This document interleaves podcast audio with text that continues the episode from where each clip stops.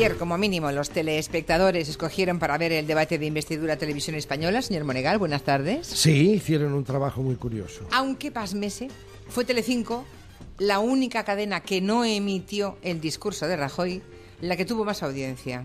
¿Qué le parece? Bueno, es el reflejo de una sociedad. Bueno, hay un, hay un agotamiento de, de política absoluto. ¿eh? Es decir, eh, eh, hemos pasado agosto, hemos pasado julio, hemos pasado junio y todo es, estamos en el mismo sitio, no hemos adelantado nada y se ve en las mesas de tertulia y demás que siempre es lo mismo y sobre todo en los discursos de los políticos, no hay... Pero es curioso que, que cite usted Televisión Española, muy bien citada, porque efectivamente se llevó la mejor audiencia de seguimiento político y hay que ver cómo afinan en el seguimiento y en la transformación eh, en espectáculo o en información televisiva de lo que han visto los propios ellos mismos, la presentadora Ana Blanco, por ejemplo, del telediario, los redactores y redactoras que cubren la información, eh, cómo ellos hacen un trabajo de macramé muy curioso, que es que cogen, tienen el discurso de Rajoy, una hora y pico, que todo el mundo dijo que fue, y efectivamente fue así, fue plúmbeo, fue absolutamente aburrido el debate de Rajoy, el discurso, y entonces em, entran los redactores, los especialistas de televisión española, y hacen una selección de cortes, los que les parece que Rajoy queda mejor, ¿verdad?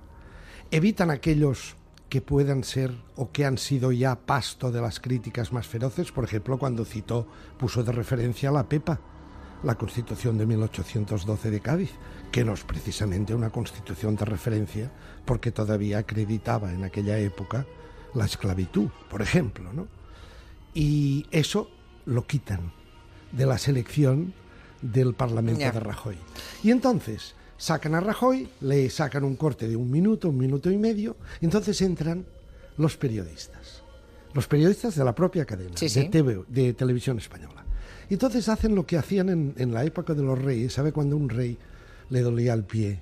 Siempre había un fidel serván que le decía, Majestad, Majestad, y aparecía con un almohadón, se arrodillaba delante del rey, le ponía el almohadón, y el rey ponía el piececito sobre el almohadón, y el fidel serván le hacía un masaje en el pie. Eso es lo que hacen en los informativos de televisión española. Van almohadillando lo que ha dicho Rajoy no con, ánimo de análisis, sino con ánimo laudatorio. Van diciendo, veis, ven ustedes, y aquí dijo esto, y aquí dijo lo otro, ni una pincelada de periodismo, ya no digo crítico, periodismo interpretativo, periodismo de reflexión. No, no, eso las televisiones, televisiones públicas, televisión española, y también aquí en TV3, eso han llegado a un grado de perfección de la tomadura de pelo realmente brutal. Todos con el almohadón haciéndole el masaje a la criatura. Cerró por enésima vez, hablé con ellas, el ah, de Telecinco ese que no acaba de, funcionar, ¿no? No, acabó con Yo me di cuenta que había estado Willy Toledo porque en Twitter hubo un cierto incendio, ¿no? Bueno, estuvo Terel Campos, claro, para ir siguiendo la estela. Aquí las únicas que han recibido el target de investidura son las Campos, ¿eh?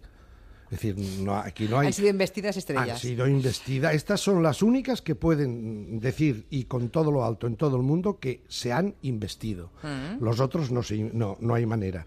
Pero estuvo Terelo Campos para ir siguiendo con eso que hace la cadena de en todos los programas, ir haciendo la papilla. Y entonces sacaron a Billy Toledo. Pero lo sacan en plan pintoresco. Es decir, es para tener, decir, vamos a sacar a ese, ¿no? Y allí está Billy Toledo que dice aquello de hace tiempo que vengo o he venido y no sé a qué vengo, ¿no? Bueno, pues es un poco así. Y le han dicho, oye, ¿y tú por qué vienes entonces si este programa dices? Porque mandó un tuit. Mientras estaba Willy Toledo esperando en esa especie de checa que, el, que tienen almohadillada antes de entrar en plató, mientras estás esperando, que algunos se tiran dos horas, dos horas y media esperando, te dan unos bocatas, un chope, tal, una fanta. No, es así. Y entonces mientras esperaba, como estaba hasta, hasta el gorro, Willy Toledo mandó un tuit diciendo no me extraña el nivel intelectual que ha llegado a España, que, tiene España viendo programas como este. ¿no? Pero entonces, ¿por qué fue? Eso le preguntó Sandra Barneda. Claro, entonces, con toda la razón. Claro. Y él contesta, con, también con toda la razón, dice, porque como yo a mí no me llaman en ningún programa, vengo a este porque me llamáis. por lo menos algo, ¿no? Dice, aunque me siento como un marciano. Ya. Es curiosísimo. Sí, uno se pregunta, Billy Toledo, ¿qué pintas tú allí? Es decir, necesitas tanta atención mediática. Bueno, él dijo, espere, Hombre, él, es dijo actor. esto, ¿eh? él Mire, es actor. mire, mire lo que ¿Tú crees que somos idiotas en este sofá? Sí, claro. Eh, no, en absoluto. ¿Y Jamás os he tratado de idiotas. Un, un tuit que pone que viendo el nivel intelectual de este programa, eh, De algo que- así, creo que no lo he retenido. ¿eh? Me ha sabido mal porque, quiero decir, estás aquí sentado. Pero ¿cómo ha No, no, no he hablado del, del nivel intelectual de este De este programa. país, perdona. No, he dicho que viendo, Viendo este programa este que jamás lo había visto, Sí. vosotras podréis entender, y si sois mínimamente razonables, que creo que lo sois, podréis entender que este programa no educa a nadie en nada positivo, en ningún valor positivo. No, Bueno. no, ah, no, a ver, eh, querido. Hombre, valentía por invitarlo y valentía el, el invitado por, de- por decir lo que piensa. Sí, pero quiero corregir a Billy Toledo con todo, con todo el cariño. Es decir, la tele hace muchos años que ha dejado de ser un instrumento educativo. Yo solo aspiro a que me entretengan o que me informen, depende del programa, pero sin trampas, pero Ya. sin trampas. ¿no? Bueno, ¿qué más ha visto, señor Monegal? Bueno, he, he- he visto cantidad de... Mire, una cosa es... En, en- eh, bueno, ha, ha debutado esta mañana María Casado en Televisión Española. Así, como en lugar de Marilo Montero, en, En las de mañanas de, la Manolo- 1. Sí.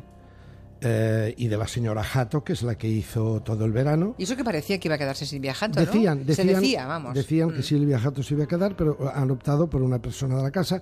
A ver, María Casado es de la escuela, mm, de alguna manera, de Ana Blanco. Son estas criaturas eh, que son sólidas, muy sólidas, es decir, nunca las pillas en un renuncio, siempre que las enfoca la cámara están mirando a cámara, nunca, es decir, eso lo tienen, eh, el, el planteamiento escenográfico lo tienen muy aprendido, lo saben muy bien. Ahora son planas, ¿eh? es decir, ellas se limitan a recitar el teleprompter y no les busque ahí ningún tipo de análisis, ni, ni- es decir, ejecutan bien su trabajo, pero desde un punto de vista absolutamente monocorde. Yo le doy la bienvenida desde aquí a nuestra querida compañera y que bueno y que tenga mucha suerte con la Menuda, mañana. menuda bienvenida. Sí, no, hombre, pero Le decir, son sólidas. No, vale, no, vale, son vale. vale. sólidas en este sentido. Qué bien Es- que no hago tele. Es lo que dicen, es, es lo que dicen, es muy profesional. Ya. ¿Sabes? Son muy profesionales. Vale, en vale, vale. esto, ¿no? Pero si hay que leer una uh, parrafada que aquello que te pone los pelos de punta porque es falsa o porque es tendenciosa, mm, no se cortan. Ya, ya, ya, ya. Lo pone el teleprompter y lo leen. Y punto. Muy bien, señor Monegal. Pues- Más cosas. No. Su amigo, sí. A ver. Discovery Max.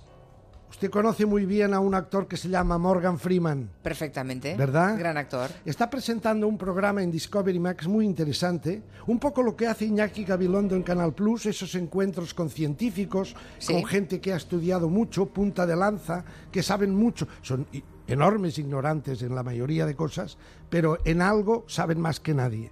Eso está bien, porque la mayoría somos ignorantes de en todo. todo, ¿verdad? exacto. Vale. Y entonces nos acaba de informar Morgan Freeman que va a llegar el momento punto omega. ¿Usted lo sabía? No, ¿a qué se refiere? Dice que puede tardar dos años o puede tardar dos mil años. Ah, No, bueno, o eso sea- no lo concreta. O sea, que nos puede pillar o no a usted y a mí. Dice que cuando llegue el punto omega, señor Autero, usted se fusionará con el universo.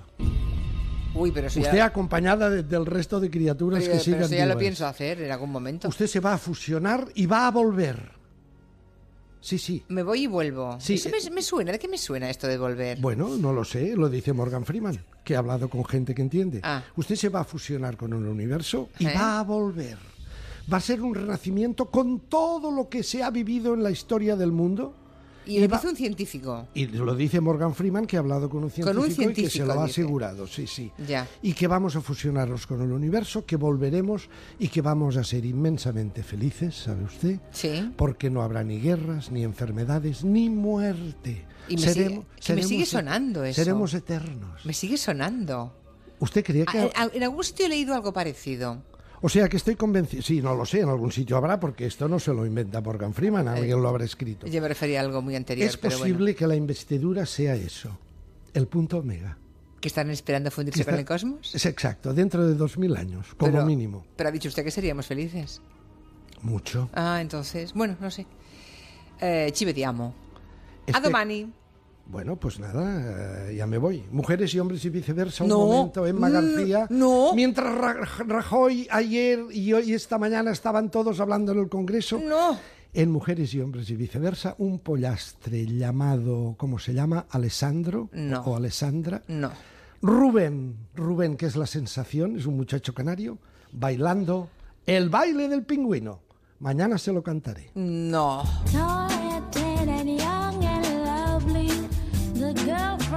From Ipanema goes walking and when she passes, each one she passes goes down. Julia en la onda.